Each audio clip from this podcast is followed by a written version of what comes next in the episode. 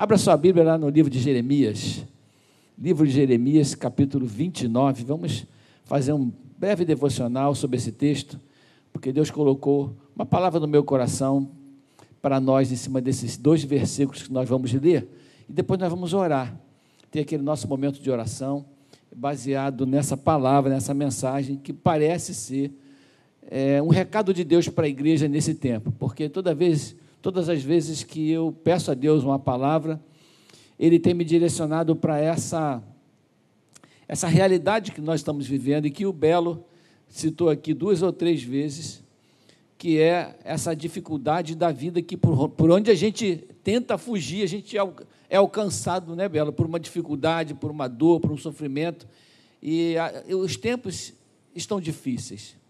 As pessoas têm vivido grandes dramas pessoais, que muitas vezes não são compartilhados, mas que são vividos dentro da casa, dentro da unidade, dentro da intimidade. Dramas no seu corpo, na sua saúde, na sua família, nos seus relacionamentos, dramas financeiros que têm tirado a paz e o sono de muita gente. A vida, como o próprio Belo também comentou, ela é cheia de aflições. Nós vivemos essa realidade. Quando a gente busca o Senhor, a gente busca paz. A gente busca aquilo que os homens na fornalha receberam, ou seja, dentro da dificuldade, eles receberam conforto, receberam consolo e receberam proteção para que pudessem passar pela fornalha e sair depois delas íntegros.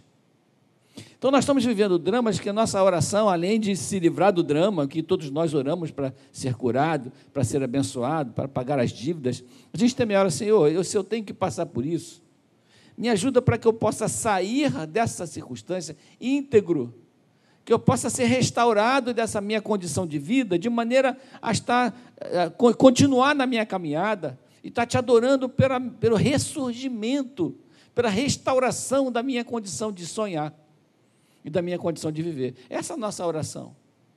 Que a gente sabe que vai sentir uma dorzinha de cabeça, sabe que vai sentir uma dor forte, sabe que vai sentir problemas sérios. A gente vai ter dificuldade com os nossos filhos, vai ter dificuldade com o nosso casamento, vai ter dificuldade com a vida, vai ter dificuldade com o dinheiro. A gente, a gente sabe disso. Porém, nós precisamos permanecer íntegros, não é isso? Amém?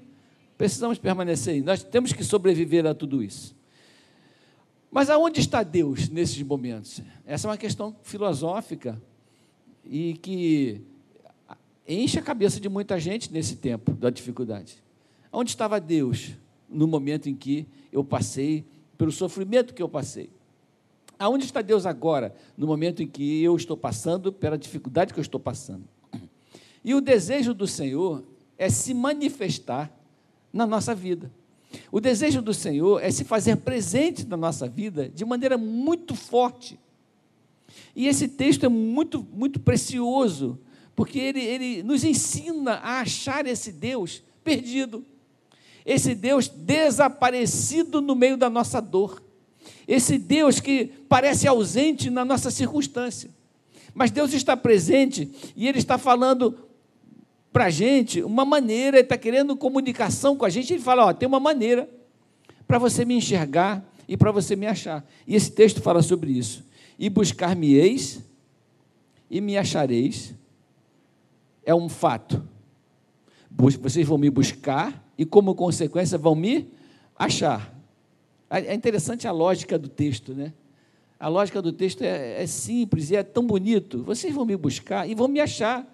Se vocês me buscarem, vocês vão me encontrar. Eu estou aqui, estou fácil de achar. Eu me lembro logo dos, dos discípulos no caminho de Emaús, caminhando um tempão ao lado de Jesus, chorando e reclamando porque perderam aquela conexão com Deus, que as promessas na cabeça deles não, não haviam sido cumpridas, e Jesus o tempo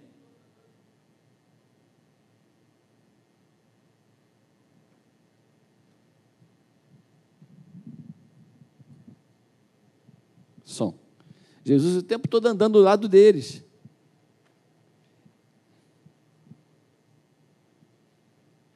Som. É segunda quinta-feira que o telefone acaba a pilha, né? Jesus o tempo todo andando do lado deles. E, e, e meio que desejoso de ser encontrado por eles. Então, buscar-me-eis e como consequência vocês vão me achar.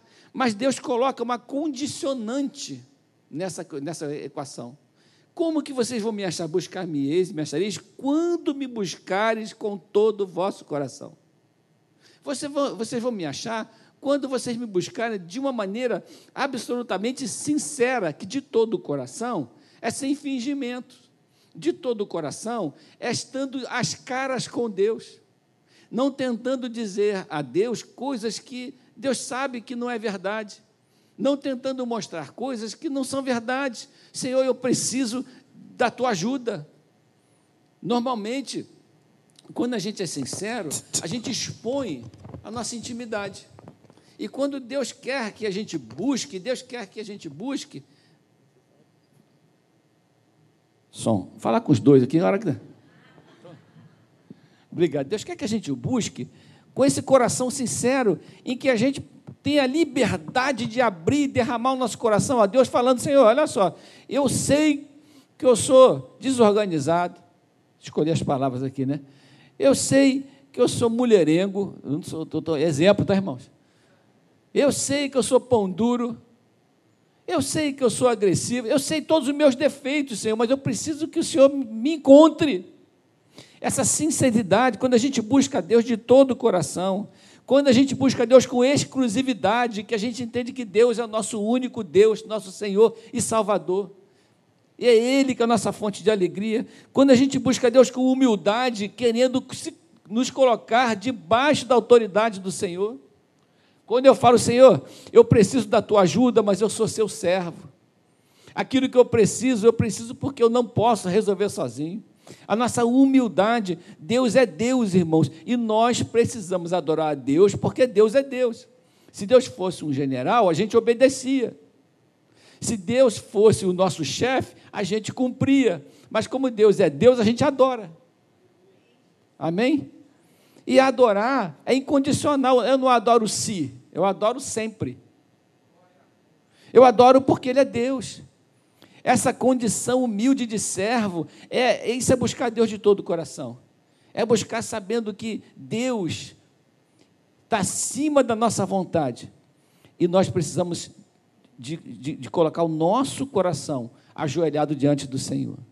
Nós vivemos um tempo de muito egoísmo, de muito absolutismo, de muita coisa, de muita. As pessoas querem tudo urgente.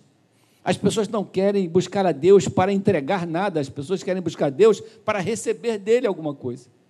E isso não é buscar a Deus de todo o coração. Então, buscar-me-eis e me achareis quando me buscareis com todo o vosso coração. É uma condicionante.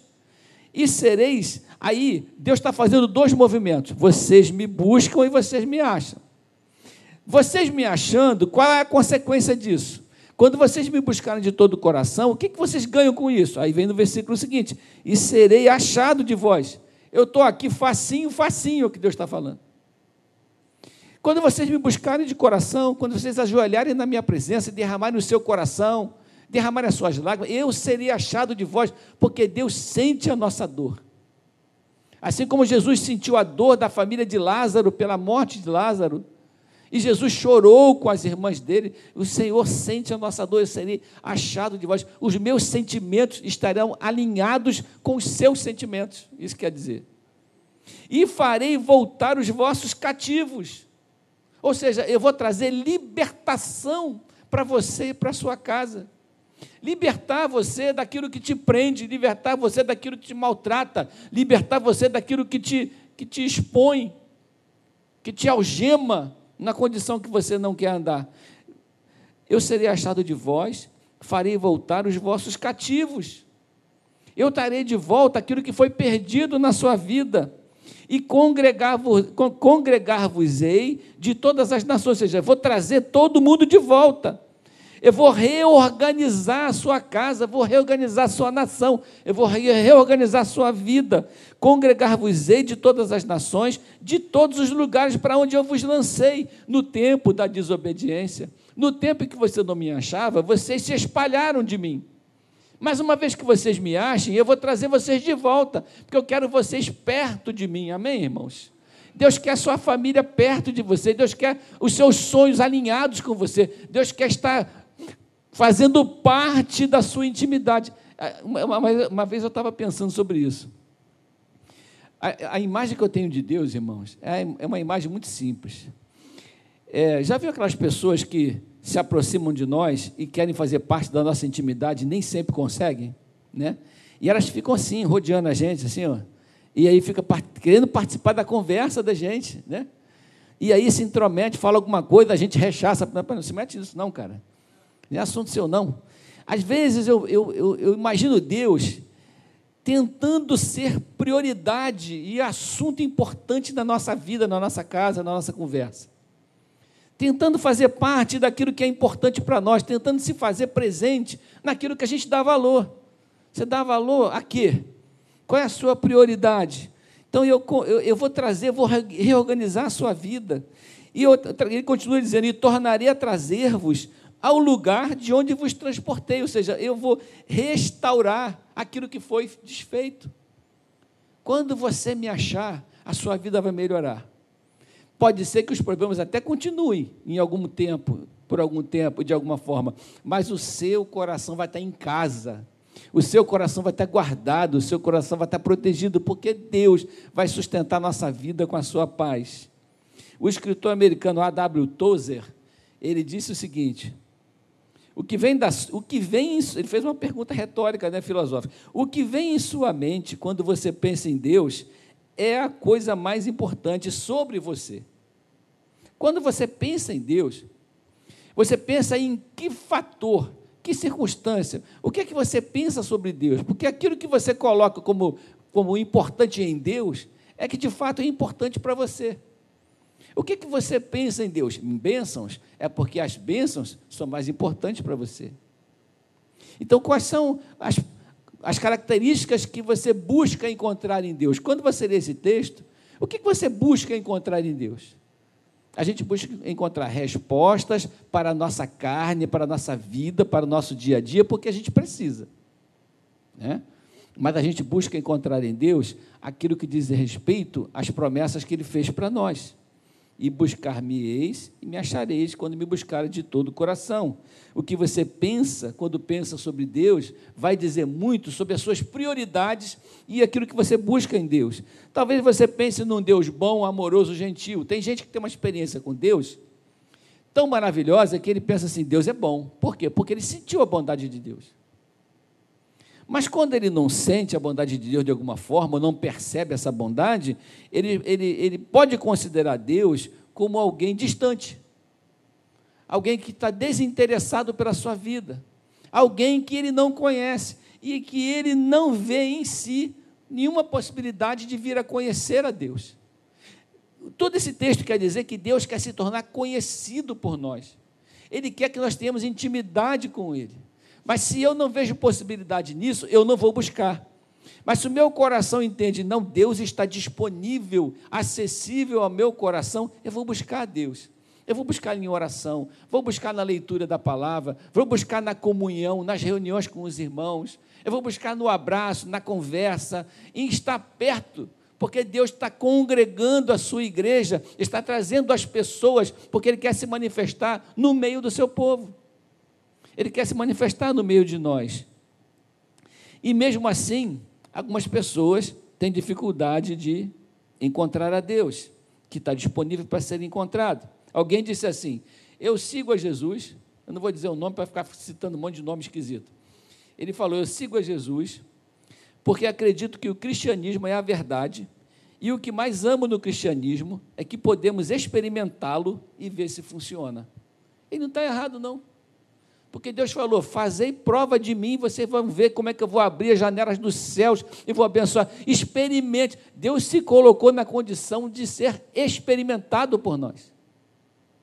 Se vocês me experimentarem, vocês não vão se arrepender de estar perto de mim, de ter me buscado e de ter me encontrado. Vocês vão me buscar, vão me encontrar e jamais conseguirão viver sem mim. É isso que ele quer dizer. E isso é uma condição abençoadora porque Deus, o Evangelho, ele não só traz bênçãos para a nossa vida, mas ele cura o nosso coração, porque ele traz o perdão dos nossos pecados.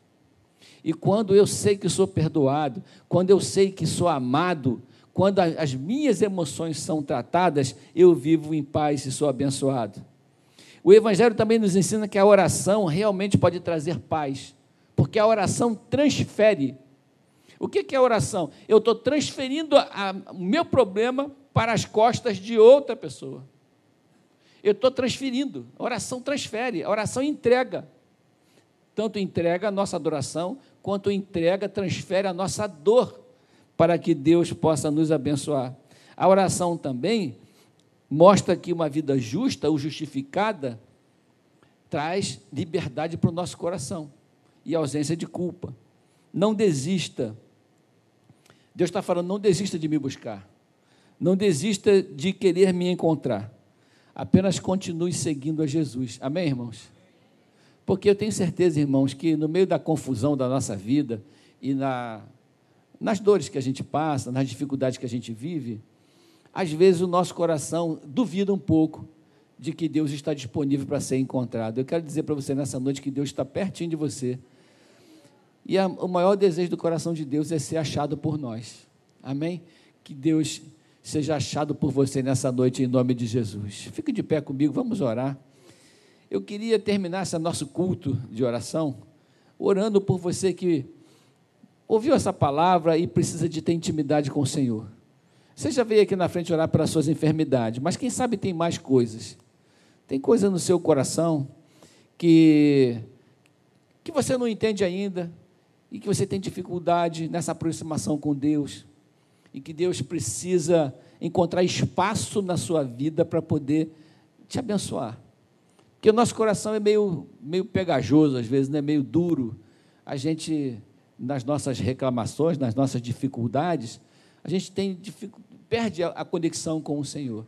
E Deus quer abençoar o seu coração.